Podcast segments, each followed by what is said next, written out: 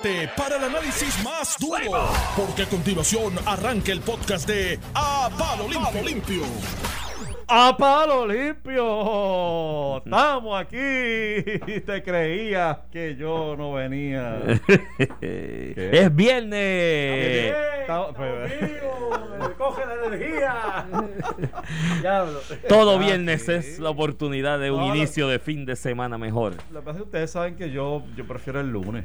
¿Por qué? Pues, nuevo día, nuevas oportunidades, nuevas Y los semanas. viernes nuevas- también. En el fin de semana no se hacen y cosas. mía. hay que el fin- reevaluarla. El fin de semana la gente se va a descansar y entonces cuando yo... No habrá más en este país porque estamos Pues, bajo el régimen. semana largo. Estamos bajo el régimen de la charía, de la ley musulmana. Qué bueno, qué bueno que Después de las están- 7 de la noche no puedes beber. ¿no? Mira este, mira este. Tienes que esconderte en tu casa para beber. Ya mismo ponen la bocina a las dos Eh, ahora.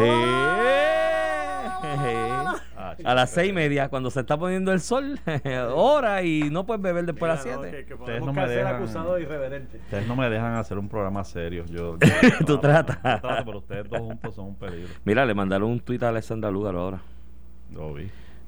Eh, Ese, es el, ese es el que hizo la... el, el publicista Ramiro Él Agulla. Le puso, abrió una cuenta de Twitter y le puso. No, no, no, no. Él, él tuiteó Ajá. esto y taguió a Alexandra Lugar. Le dice este y acompañado de un video de un comercial que él hizo para campaña política en Argentina y le dijo, este desde mi punto de vista debería ser el tono y gran final de tu campaña, Alexandra Lúgaro, lejos de las peleas y chanchullos.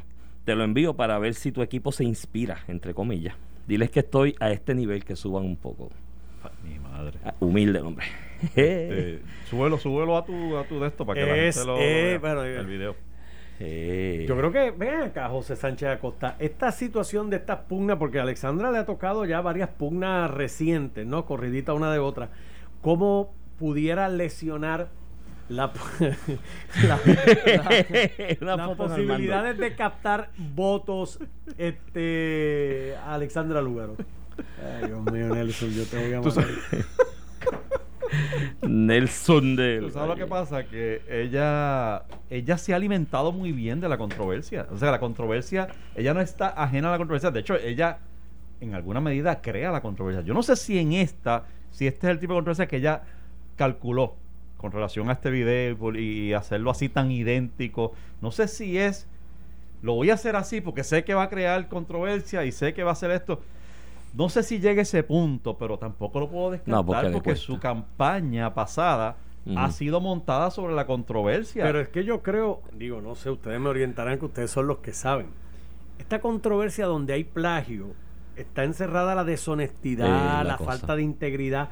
Y entonces, ¿cómo tú te vas a parar en un debate el día 17 A decirle mirar a Charlie y a mirar a Pierluisi y decirle "Es que ustedes, sus partidos son corruptos y son deshonestos? Y ellos se van a mirar, hey, negra, este, ¿y esta semana qué pasó? No. Es, Digo, que, no sé. es que yo creo que ese es el dirá, me, me- me evalúan con una doble vara porque aquí hubo un candidato que ganó. No, y cuidado que no jale y cuidado que no jale de, la defensa machista de que es que es machismo porque yo soy mujer Eh, también exacto. pero eh, muchacho, pero tiene tiene tiene un problema que es la credibilidad cuando Wanda empezó a flaquear en su campaña ¿por qué fue?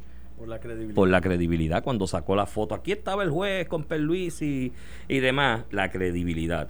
Cuando dijo no voy a hacer tal cosa y dices y después la hace, la credibilidad. Y, y el, y yo creo que el flanco débil de Alexandra Lúgaro en este momento es la credibilidad. Estamos hablando de una candidata que en el 2016, lo que pasa es que todo el mundo pasó con ficha.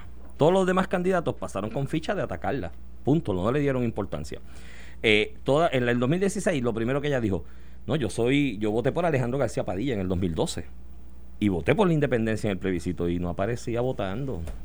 No votó en esas elecciones. Como y le saca- Martafón. y Digo, yo voté mixto y en el colegio donde ella no votó, apareció ni un solo, no hay ni, un, voto ni un mixto. voto mixto. Ay, Dios mío, de hecho, no. en el, en el caso de Marta fue, peor porque mintió bajo juramento, porque fue en una, un caso judicial. Pero, pero entonces el factor credibilidad en, en- en la política electoral, eh, esa es la materia prima. O sea, esto- la gente te cree a veces como político hasta que no te cogen el embuste. Pero cuando te empiezan a coger los embustes, pues... Pero ella, ella, ella se alimenta de la controversia. De nuevo, es, en este, eh, como raya casi en actividad delictiva y afecta su credibilidad, como tú bien dices, Ujú. pues yo no estoy seguro de que haya sido planificado, pero, No. pero recordarás el video, aquel, ¿te acuerdas del video que hizo desde un hospital? que ella estaba hospitalizada en la campaña del 2016. Sí, lo Yo Estoy recuerdo. hospitalizada y estoy con el suero aquí en Sí. la cama del hospital. O sea, son cosas que resulta que no estaba hospitalizada Sí, o, o sí. surgió algún chisme. Mira, es oye, cierto. antes de que te vayas, tú que eres un hombre de béisbol, Venga. ¿retiramos el 21 de Roberto o no lo retiramos? Fíjate, ya hace unos años que esa campaña está. Este, y Pero- los Piratas de Pittsburgh van a hacer un homenaje donde va a ser el primer equipo Mundo. en utilizar el número 21. Yo creo que sí, contestando tu pregunta. Yo también. Clemente eh, no fue quizás el pionero de los latinoamericanos, pero fue la primera figura latinoamericana reconocida. Eh, Clemente tuvo que lidiar también con muchos elementos racistas, al igual que Jackie Robinson. Clemente se entregó. eh, Racial y étnico. Sí, sí, eh, se entregó como ser humano en causa benéfica y se identificó.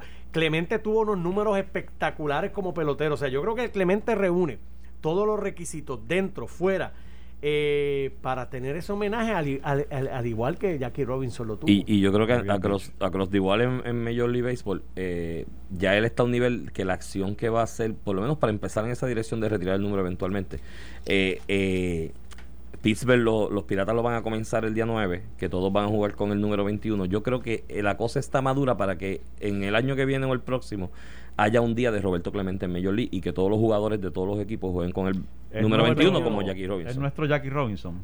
sí. Es que, es que él era, Sí. él, él sufrió doble, él lo sufrió por, Por el, latino por y por- latino y por y por, y por negro. negro. Y por negro. Y no tan solo eso, hoy en día Clemente ya tiene un, el único premio que se otorga en la Serie Mundial. Es el premio Roberto Clemente en el tercer juego, que, por- que se resalta la labor humanitaria de un pelotero eh, Destacado de- en el destacado, terreno y fuera de. Que todos los equipos tienen que nominar uno, ¿no? Así que ya él tiene una serie de Sí, sí. reconocimientos eh, espectaculares y yo creo que esto es muy bueno. Y Roberto Clemente es una de las figuras que más monumentos tiene a nivel internacional. Hasta Sí. parques de pelota en Muchos- Alemania. Muchos no saben el alcance de, De la la, figura. notoriedad de la figura de Roberto Clemente. Sí. Es una cosa increíble, mano. Increíble. Yo fui donde vivía mi mamá, en, eh, era en Florida, pero no era central, era campo. Y donde aquello era, pero bien, bien americano. Construyen una, en una escuela y le llaman la escuela Roberto, Roberto Clemente. Bueno, yo- Y yo- está la estatua. Te estoy hablando de campo, campo. Es verdad que es Florida, pero te estoy hablando de, de- de casi redneck. Yo he visitado ciudades Y- en Estados Unidos que pasa eso, que me, bueno, por el color mío en saben que no en- soy de allí. Y, y llego y cuando hablo, cuando hablo me preguntan y ¿tú sabes ¿dónde tú eres? Y cuando digo Puerto Rico, tú sabes la cantidad de veces que lo primero que me dicen, ah, Roberto Clemente. Sí, Sí. no, no, y he mencionado No. incidentalmente hasta en películas, eh, canciones. de- el, el hombre ha tenido un impacto realmente, así que Pues. vamos bien. Y en Nicaragua lo adoran. Sí, como señor. héroe Imagínate. Nacional. Sí, señor. La Imagínate. verdad que orgullo. Yo me siento tan orgulloso. Yo a veces me siento a ver los documentales que hay de su vida y de los, del impacto de su vida. Y, tanta y- gente. y termino enlagrimado. Sí, sí, Sí, sí, es que de verdad que, que Eh. es impactante. Y yo, fíjate que una de las metas de mi vida es ir a, a Pittsburgh a un juego local de los nunca. Piratas en, ido, el día de, pero en el día de Roberto Clemente. Y lo tenía en agenda para ir este año. Bueno, no y sé, para pero llegar al el parque COVID. No se diga hay más. que ir por el Roberto Clemente Bridge. Exacto. Y hay una estatua de Roberto Clemente No se diga parque, más. Así que vamos Año que viene, el año que vamos. dale. El año que viene cae que ese día, viernes. Vamos, no sé. Podemos coger- El que pierda la apuesta del 3 de noviembre eh, paga los pasajes. Pero vean acá, yo estoy aquí asustado y yo estoy, me, me voy, los dejo. Ay, ay, ay. Mira, este, qué buena nota esto de, Sí. de, de Roberto Clemente. El día 9. El, oye, renunció el hombre, renunció en la renuncia más esperada de este cuatrienio, la renuncia del Sí. presidente de la Comisión Estatal de Elecciones. Se anunció ayer en ocasión de que él, en cumplimiento con su palabra, él dijo, cuando termine el escrutinio, yo me voy. Y efectivamente ayer el Partido Popular terminó el, el escrutinio y él anuncia su, su renuncia, este, que no aguantaba más, realmente no aguantaba más, era esa renuncia. Y volvemos a los pasados, eso a Briseida y a Héctor Pesquera, esa, esa gente que tú que, que, que tú dices, pero ¿y ¿cómo aguanta? Tú sabes, ¿cómo aguanta estar ahí a pesar de... Y entonces, en el caso de él, era casi unánime, o sea, era- es que pasó algo que nunca había pasado en Puerto Rico, que era el, el, el posponer un evento electoral, era imperdonable. Entonces, pues él, eh, no sé, yo creo que se- yo me hubiese ido antes, mano. Yo de verdad, yo no... sí, pero entonces, si tú te ibas, Pero como hizo lo que tenía que hacer. Claro, hizo lo que tenía que hacer, Sí. porque si se iba, el proceso para sustituirlo toma Lo tiempo. mitad. Entonces, ¿quién certifica? Porque hay que certificar unos candidatos para Mm. continuar el proceso y no lo certifica en los comisionados, certifica el presidente, Exacto. ¿no? Eh, esa firma en la certificación es del presidente. Sí, así que él, que- él cumplió con eso, que, que resulta que es importante. Tampoco. ¿verdad? La impulsividad nuestra desde el día que el 9 de agosto se tiene que ir. Mañana, que hoy, ya, ¿qué hoy. ahí todavía? Eh, Yulín decía, yo no le pido la renuncia, yo lo voto, porque es que es más fácil. eh, eh, quizás, no sé por qué, mejor lo voto antes que renuncie, no sé por qué. Bueno, pero- ahora tiene 30 días los comisionados para, para ponerse de acuerdo. Ya escuché a Héctor Joaquín Sánchez con Normando esta mañana que dijo que... que, que te ríes. ¿No le crees? Él no, dijo no, que no. semana que viene hay un con- va a haber un consenso y Eh. palabra de honor, dijo. Palabra de honor. A pesar de palabra, palabra de Boy Scout. palabra de Boy Scout. Este, pero ya, ya dijo que la semana que viene deben estar evaluando todos los nombres y, y tomando una decisión. Eso es importante porque si en 30 días no ocurre, eh, hay unas cuantas cosas que, que, que, ¿verdad? Efecto. Eh, una, le toca a la gobernadora ser quien nombre a quien ella le plazca, obviamente con consejo y consentimiento de la Cámara Legislativa. Eh, y segundo, casi garantizaría que no hay elecciones el 3 de noviembre si esta gente Bueno. deja pasar 30 días sin un acuerdo. Vamos. Yo de verdad pienso que por, por lo importante que es, eh, los comisionados no van a dejar pasar, es más, no deben llegar ni al miércoles. Esto es una decisión que el lunes, a más tardar martes, debería estar ya. Nos deben sorprender el lunes con esa decisión por la mañana. Yo- Trabajar los fines de semana y se acabó. Yo, y déjame aclarar, porque dije un disparate. ¿Qué dijiste? Las certificaciones no las firma el presidente, las firma el secretario de la comisión. Así que dije un disparate ahí. No, pero no, pensando. pero- pero él dijo Pero lo justo eh, es que cuando él, él se mantuviera la cabeza hasta que terminara el proceso para que no se quedara sin cabeza la comisión hasta, hasta que terminara el escrutinio. Pero aclaro eso que fue un disparate que dije. Eh, mira, yo creo Tienes dos buenas cosas. fuentes ahí, papá, que Sí. rápido te velan. Sí, bendito, y gracias al Radio Escucha que, me, cuida de los. eh, todos de- decimos disparate. Por lo menos no es plagiado, no me estoy plagiando. Mira, eh, eh, dos cosas sobre la renuncia del presidente.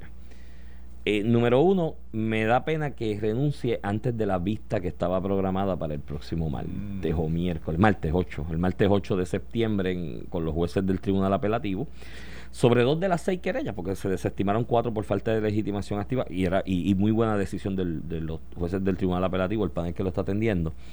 Eh, porque tú sabes que yo hubiese querido que él hubiese ido allí y hubiese explicado y se hubiese defendido en el contexto que ocurrió esa suspensión o paralización de las primarias ese domingo.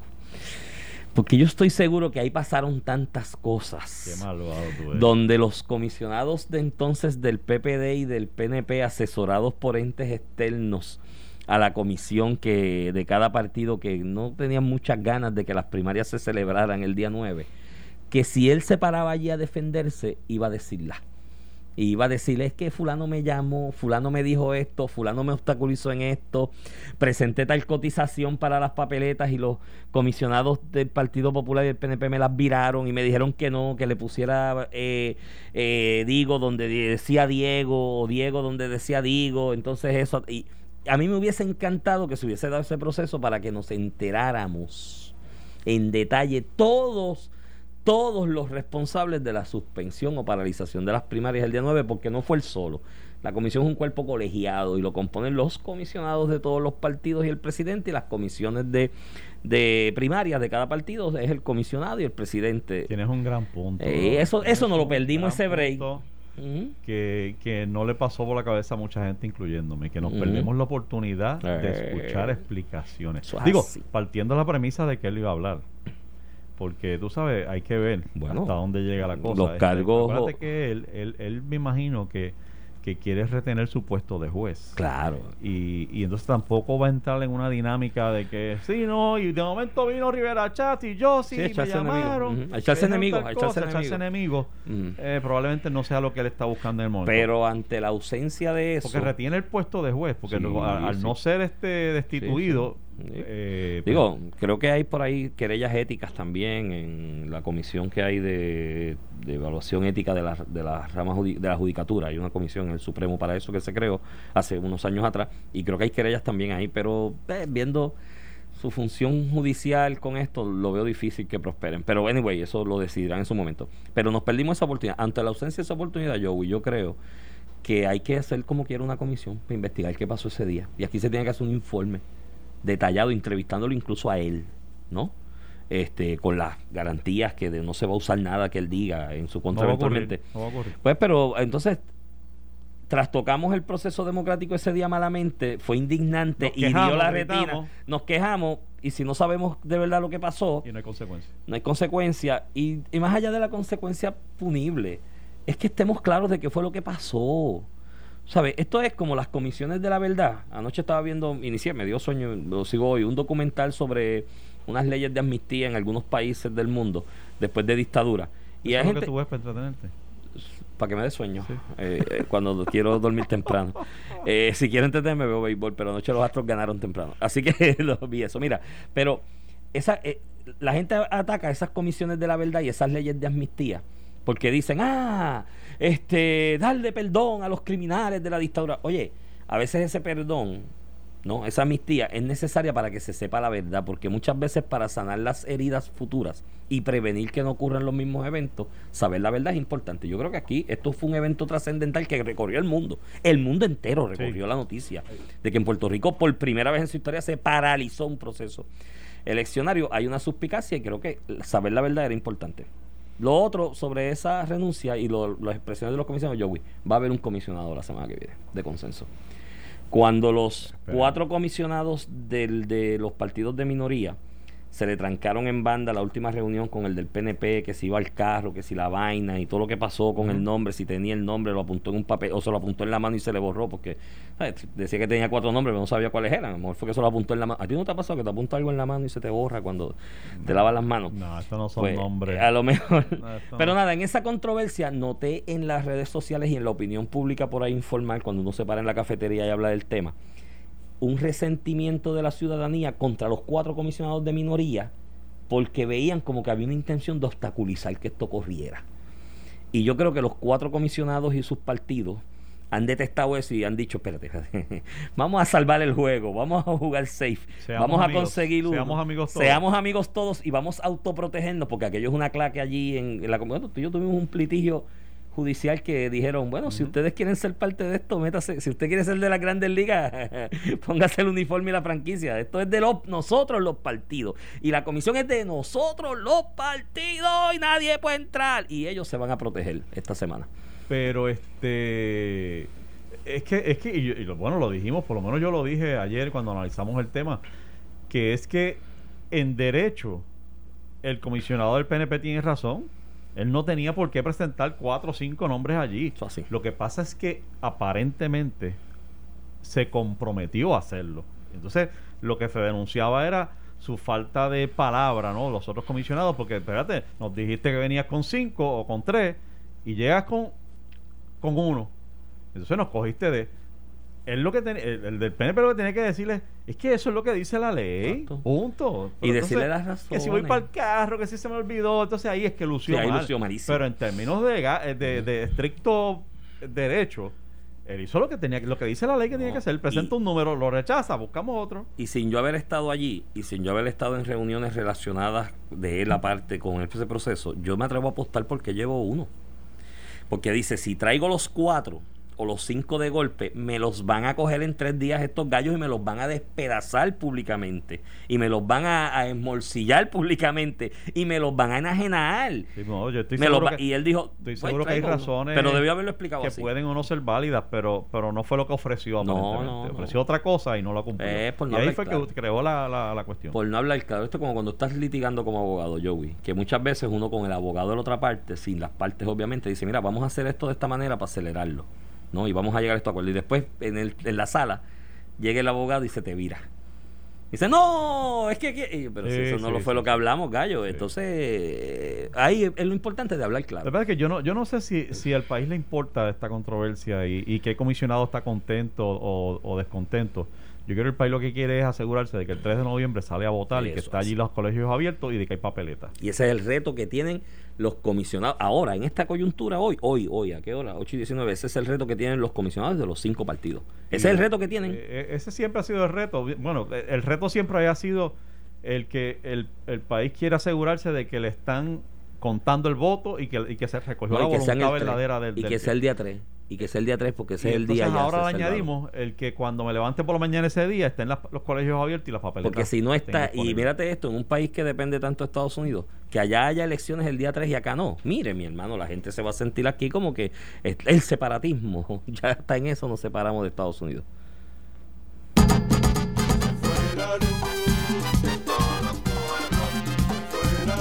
Iván, llegó, llegó la planta. Se creían que no venía. Acuérdese que aquí tiene la oportunidad de inscribirse para llevarse una planta eléctrica Color de AKM Power System con 100 billetitos de gasolina Ecomax y sale finalmente agraciado. Pero por participar y dar la contestación correcta, ya, ya se lleva 25 dólares de gasolina de Ecomax. Así que yo les, como ustedes saben, le tiro la pregunta. El que la conteste eh, correctamente permanece en la línea, por favor, para que le tomen los datos y ya quede inscrito. Así que la primera pregunta, bueno, estamos, ah, sí, ya, ya el teléfono, no tengo ni que decir el teléfono ya. ¿Cuál es el, el, el número? A mí se me olvida. 587230. Eh, primera pregunta, dice así. ¿Cuál fue el nombre del primer ciclón del 2020? Y le voy a dar las alternativas, es un escoge. ¿Ah, es un escoge? Sí, es un escoge, ¿viste? Uy. Primer ciclón del 2020. Wilfred, Arthur, Faye, Berta o Isaías. ¿Cuál fue el primer ciclón del 2020? ¿Quién tiene por ahí? Buenos días. Buenos días. Buenos días. Hello. Nelson. Hello. ¿Fue el botón o es que se cayó? Buenos días. Bueno, buenos días, Ajá, ¿con quién hablo? con Luisa Luciano. Gracias, doña Luisa, por llamar. Eh, ¿Sabe la respuesta? Arthur, Correcto, sí. Oye, la gente no da break. sí, muy bien, porque resulta que como empiezan con la A, o sea, en orden, en orden alfabético, así Sí, que sí. era fácil, pero, pero era fácil confundirse porque estamos pensando en el que En más el que estuvo cerca, en claro. Isaías y qué sé yo qué. Claro. Pero gracias por participar, permanezca en línea, por favor, para que Nelson le tome los datos. Y gracias a todos por su participación. Tienen que estar rápido al lado del teléfono porque Yeah. todo el mundo llama rápido y el primero que, últimamente el primero que entra la pega. Así que tiene que entrar rapidito para que, ¿Viste eso? A ver si le toca el primero. Ah, alerta. Yo no puedo participar por la planta. Este, no, no, mira, y cuando regresemos, vamos a una pausa, ¿verdad? Vamos a una pausa. Cuando regresemos, tengo otra. Tengo otra, estamos, esa planta se ¿Otra planta? que- otra planta. Ah, pues estén pendientes. os digo, otra, otra pregunta. Ah, otra pregunta para la planta. Pues estén pendientes cuando. Estás escuchando el podcast de A Palo Limpio de Noti1630. La gente más inteligente, astuta, libre y creadora. Y, Ave Y María. el moderador más, in- más, más, más humilde. Sí, porque los demás no, no contestan así de rápido, papá. Es verdad. Aquí, aquí contestan de la primera. Sí, ¿sabes?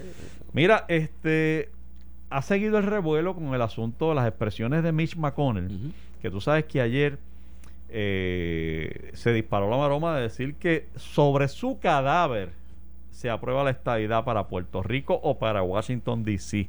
Incluso, y tú sabes que esta es la parte que más me que más me, que más me que que, que más, ¿cómo te digo? Más eh, ay Dios mío, este impactante de la expresión.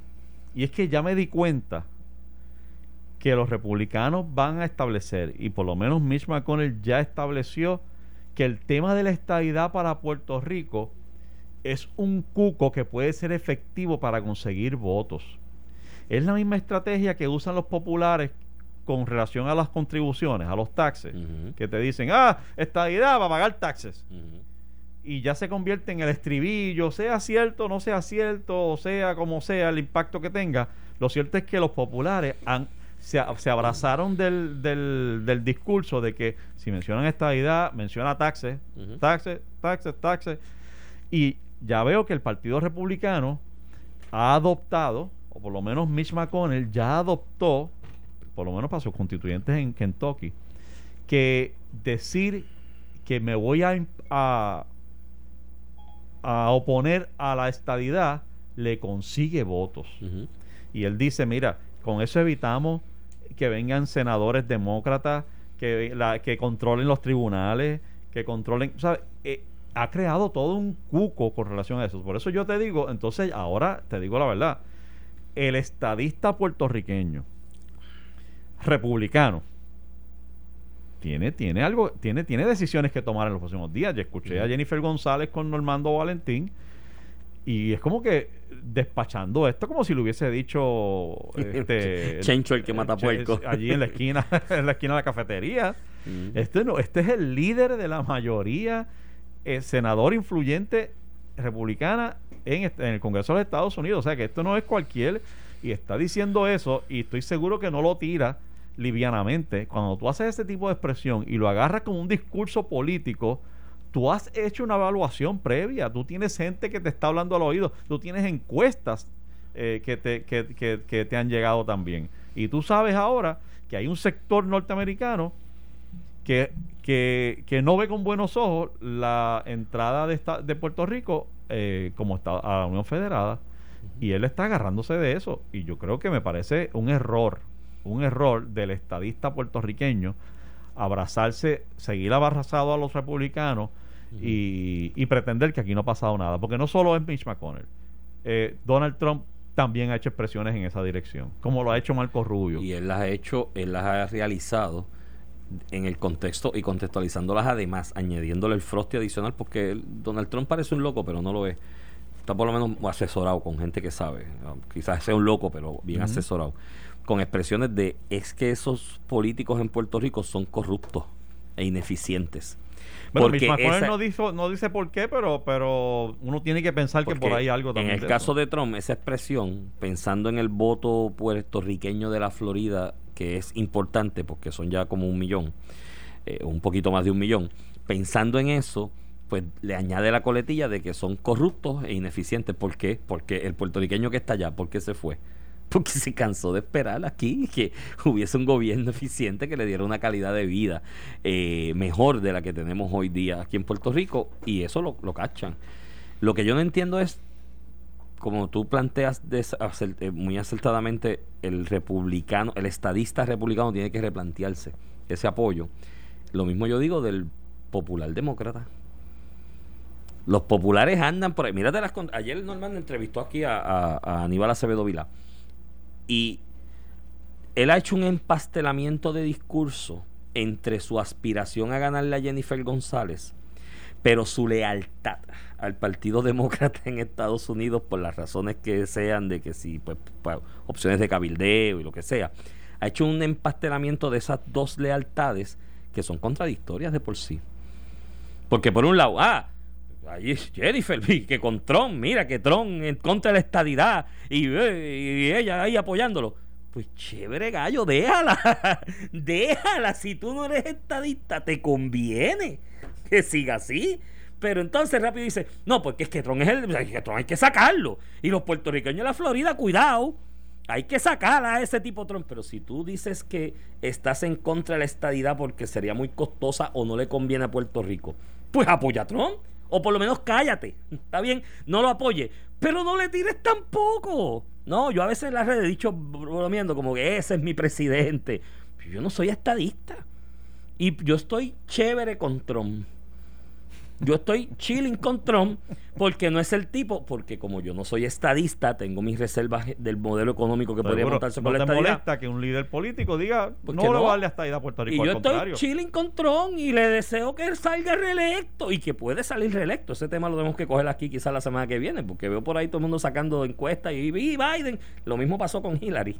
Estaban todas las encuestas antes y y no y no salió esto. Pero Entonces, tienes, tienes un gran punto ahí. Tienes Sí. un gran punto de que. Y, y- y lo hacemos casi sin darnos cuenta. El político puertorriqueño no se ha dado cuenta. Sí. Y, y yo creo que esas expresiones de Mitch McConnell, esas, en, e- ahí estriba la importancia. En que está diciendo: el, el, el negar, el negar la estadidad, ese va a ser el discurso de nosotros los republicanos. Allá la agenda radical del Partido Demócrata, así lo dice. Dijo que una agenda Eso de la socialista. estadidad para Puerto Rico es de parte de la agenda radical de los demócratas. Así que tienes toda razón. Aquel que se oponga a la estadidad tiene un problema con el Partido Demócrata, o debería tenerlo. No, el que con el republicano, el que se opone a la estadidad. No, no, no. el que ah, se bueno, el que se opone en Puerto Rico, como Aníbal, exacto. Como Aníbal este, tiene un problema con el Partido Demócrata, porque la, el hacernos Estado, entonces el otro error de los populares también. Cuando se habló de la estadidad para Washington DC, ahí nos enganchamos nosotros porque vamos Washington y nosotros juntos a Estado. Mire, mi hermano, no. Washington DC no es Estado por unas razones filosóficas y teóricas de lo que es el federalismo estadounidense, distintas a, la, a que por, por qué Puerto Rico no es Estado. ¿Me entiendes? Que es un territorio invadido por las armas y que lo añadí aquí como un como si hubiese cautivado un mueble. Hubiese llegado a tu casa y dije, y me metí en tu casa y dije, ¿sabes qué? El gavetero este es mío. Porque lo cogí. Pues así fue que hizo Estados Unidos y nos añadió en una cláusula territorial de, de administrar bienes. Como bienes inmuebles, como administrar un canto de tierra. Entonces son cosas distintas. Hay una gran contradicción. Entonces ayer lo oí a Aníbal Acevedo Vila también, en pregunta a Normando. Normando le dice acertadamente, y el Partido Popular va a abrazar, porque dice, no podemos seguir con plebiscitos criollos, ese plebiscito de noviembre es una pérdida de chavo de tiempo. Y Normando dice, ¿va el Partido Popular a abrazar la Asamblea de Estatus? Bueno, la Asamblea de Estatus es una de las alternativas que tenemos. Yo, espérate, espérate, voy a analizar yo. Si estás rechazando el plebiscito y me estás diciendo en la misma oración que la Asamblea de Estatus es una de las que tenemos, ¿cuál es la segunda y la tercera si no es el plebiscito? La lucha armada. Es tanta contradicción, mi hermano, y tanta demagogia, y aquí en Puerto Rico no vamos a adelantar un ápice con el problema del estatus si no somos honestos intelectualmente todos. Y tenemos que estar todos dispuestos a que de lo que creemos puede salir de- eh, mal parado al final del proceso de un diálogo honesto y una deliberación honesta. Si no, no avanzamos un paso.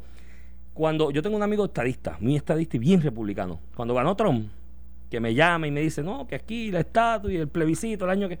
Y yo le digo, pero tú no te has dado cuenta que para el grupo que apoya a Trump, que parece que son mayoría en Estados Unidos, o, cerca, o la mitad por lo menos del, de la- del elector de Estados Unidos, del Río Bravo para abajo somos todos mexicanos. O sea, para ese elector de Trump, de base de Trump, vete allá a Arkansas en el, ¿sabes? y vete allá a ciertos sitios de North Dakota y de Minnesota. Del Río Bravo para abajo, somos todos mexicanos. Y este gallo montó una campaña diciendo, voy a hacer un muro para que no vengan para acá. Yo digo, tú eres republicano y vas a decir que vas a pedirle la estadía a Trump cuando te dijo, te voy a hacer un muro para que no vengan para acá, porque somos todos iguales para ellos. El estadista tiene, primero el republicano, ese reto lo tiene como tú dices, y tiene que educar en Estados Unidos. El estadista no ha educado Ave lo María, suficiente en llegaste Estados exactamente Unidos. donde yo de qué es lo que aspira. Ya, porque escuché a Jennifer y me doy cuenta de que ella, al, al- al seguir promoviendo lo de la estadidad, sí o no, este, el plebiscito, no se han percatado, a mi juicio, y lo digo con mucho respeto, el PNP no se ha percatado de que ya convenció al puertorriqueño. No es aquí donde tiene que tirar el, el- el- el- a pescar. Es en Estados Unidos donde tiene que ir a pescar, donde tiene que ir a promover, donde tiene que ir a persuadir, donde tiene que convencer de tantas cosas. Empezando porque no somos corruptos, que podemos manejar nuestro presupuesto, que no nos tumbamos los chavos, que no somos eh, negligentes. O sea, son tantas cosas que podemos mantener elecciones el día que decimos. O sea, son tantas cosas que tienes que hacer para demostrarle no solo a Estados Unidos, al mundo entero que eres autosuficiente. En ese momento, y solo en ese momento, vas a estar en una posición fuerte de negociación. De lo contrario, no. Mira. Estamos aquí tirando palos a ciegas y seguir, y se sigue fomentando, que creo que es el error del PNP, concentrar la estrategia en promoverlo en Puerto Rico. Eso ha funcionado por las últimas décadas, porque el crecimiento del estadismo en Puerto Rico eh, me parece que es, es- es- evidente. Es evidente. Que pero ha crecido. ¿Ha funcionado porque el PNP ha sido eficiente en eso o ha funcionado a pesar del PNP? Ah, no ¿O ha funcionado porque el Partido Popular ha sido lo suficientemente negligente y vago para dejar que crezca porque no ha sabido explicar y Oye, diferenciarse? de- la verdad que traes un punto sutil ahí interesantísimo. Porque yo siento que el PNP, si la estadidad va pre- finalmente a prevalecer en Puerto Rico, no va a ser gracias al PNP, va a ser No. a pesar del PNP. Sí, coincido. Pero no puedo dejar de reconocer que quien ha mantenido el tema de la estadidad vivo por décadas es el PNP. Bueno, O sea, y lo y que ha Yulín- hecho y hasta Yulín ahora- llorando por Estados Unidos después de María. Sí, pero eso fue ahora en los últimos años. Bueno, pero, pero quien ha venido desde los 60 promoviendo esa idea, manteniéndola este, y empujándola, en, por lo menos en Puerto Rico, es el PNP. No, desde los 60. Don Luis Aferré en la Convención Constituyente de Puerto Rico en el 52, entre el periodo de 50, hizo un gran trabajo porque él se encargó de negociar como estadista. Y eso yo se lo reconozco a don Luis Aferré eh, en la historia de este país marcadamente. Él se encargó como estadista de con los limones que tenía hacer limonada.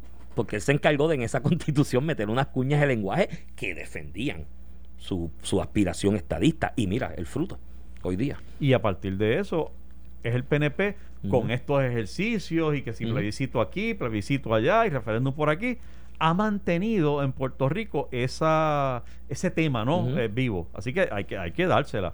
Y si a eso le añade los últimos eventos, huracanes, pandemias, este, terremotos, donde, donde la relación, aunque sea dependencia, aunque sea lo que sea, de, de transferencia de fondos ha sido tan evidente y tan importante para reconstruir a Puerto Rico, pues yo creo que, que en Puerto Rico ya el trabajo está hecho. O bueno, en proceso y adelantado, debo decir. Pero en Estados Unidos está totalmente nulo. Sí, Nulo. En el educar. americano, ni en, ni en la clase política americana, ni en la ciudadanía común en, en Estados Unidos, se ha hecho el trabajo efectivo que tiene Y- que hacerse para. Y yo creo y- que esa es la transición, el reto ahora. El que el PNP se mueva, transicione sus estrategias de estadidad de Puerto Rico y las lleve a Estados Unidos, particularmente al Congreso, allí donde evidentemente el Partido Republicano de hoy eh, ha dicho que sobre su cadáver. Entonces tú tienes que estar dispuesto no solo a ser honesto, como tú decías, hacer ajustes sobre la marcha. Y, y, y es el Partido Republicano el que representa eh, la facilidad para que el puertorriqueño se convierta en Estado. uno. Dos, tienen que educar, como te dije, de por qué Puerto le convendría a esa sociedad que Puerto Rico sea parte de ella, ¿no? Esa corporación, esa federación. En este momento está difícil. Está difícil, sí, porque si tú tienes una sociedad con 50 socios más y estás en quiebra. viene, y viene uno de esos socios y dice, mira, es que este quiere entrar a la sociedad, está en quiebra, Sí. son todos unos corruptos, él y sus hijos se roban los chavos de la propia empresa de ellos, sí. tú le vas a decir, ah, sí, únelo a los Eche 50, pa' acá, ¿está bien? Ese, ese reto. Y tienen que además internacionalizar el tema del estatus de Puerto Rico. Ese reto lo tiene el estadista. El estadista lamentablemente le dejó al PIB con sus amigos y los amigos que tiene el PIB en Cuba, en Venezuela, en Nicaragua y en, y en Bolivia y Ecuador en su momento, le dejaron el flanco de que de la discusión a nivel internacional sobre el tema de estatus de Puerto Rico. Se lo dejaron en blanco. Se creen que lo único que existe de discusión internacional es el bendito comité ese de descolonización, que no es de descolonización nada, es un comité de independencia y demás, pero hay otros foros y se los han dejado en blanco porque Estados Unidos no va a mover, aparte de que tienes que educar al estadounidense, no va a mover un dedo hasta que sienta presión de la opinión pública internacional, hasta que el resto de los socios de Estados Unidos en el mundo mire yo y le digo, diablo, man, ¿y qué tú vas a hacer con esa gente de Puerto Rico?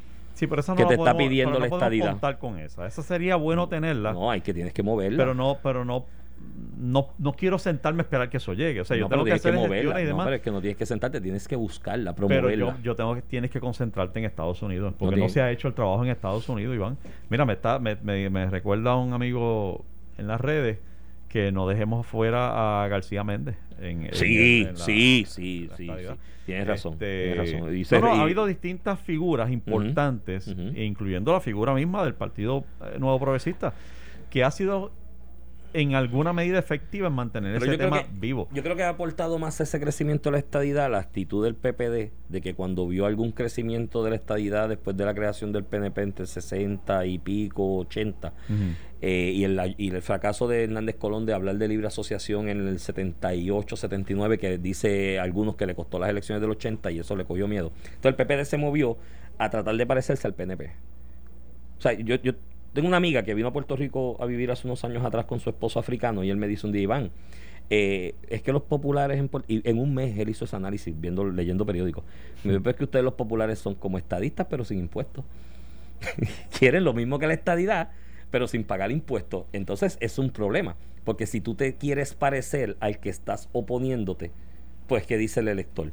Ah, pues coge el No, original no para hay que coge la que, copia. de que la, la evasión, la evasiva del Partido Popular Le ha costado. a desarrollar el ELA en la dirección que sea, este, le ha costado, sin duda alguna. Hay, hay un sinnúmero de factores, podríamos Sí, estar sí. aquí ahora eh, eh, identificando factores que incidieron en el crecimiento de la estabilidad en Puerto Rico, sin duda alguna. El problema es hoy Que nunca en el camino nos tomamos el tiempo de promoverlo igual y de hacer los mismos Sí. esfuerzos de promoción allá en el Congreso. Y mejorar la actividad administrativa aquí, porque tú no vas a pedir ser parte de una sociedad en las Eh, circunstancias. claro, que no es gritándolo, Rico. no es un referéndum No. estabilidad, ganó el sí, ganó el sí. ahí Eso es importante. Ahí voy con un 90%. Es importante Pero para no seguir promoviéndolo no aquí. único. Exacto. Pero, no, Pero- no, y allá también, pero- pero no es lo único. No, No, lo que pasa es que por- tú, tú mismo lo dices a cada rato. El presidente Trump, ¿cuál es la oposición de él? Que aquí somos unos corruptos, Exacto. que aquí estamos en quiebra, que el sistema eléctrico está obsoleto, que aquí la gente se tumba los chavos, se tumban hasta los clavos de la cruz, que aquí la gente es nasty. O sea, eh, ha- hay tanto que trabajar para llegar a esas esferas. Y evidentemente parece que el Partido Republicano hay que desarrollar una estrategia abrumadora para convencer, para que el Partido Republicano se mueva de ahí y no se va a lograr No, con el no. discurso de, de- de No. Jennifer de que no, después que nosotros ganemos y aquí. yo, y yo creo que Trump va a ganar otra vez. Yo creo que Trump va a revalidar. Pues bueno, que pues, eso es más pesado para ustedes ben- todavía. los bendiciones para ti. Nos vamos, buen fin de semana. Esto fue el podcast de A, A- Palo Limpio de Noti1630. Dale play a tu podcast favorito a través de Apple Podcasts, Spotify, Google Podcasts, Stitcher y notiuno.com.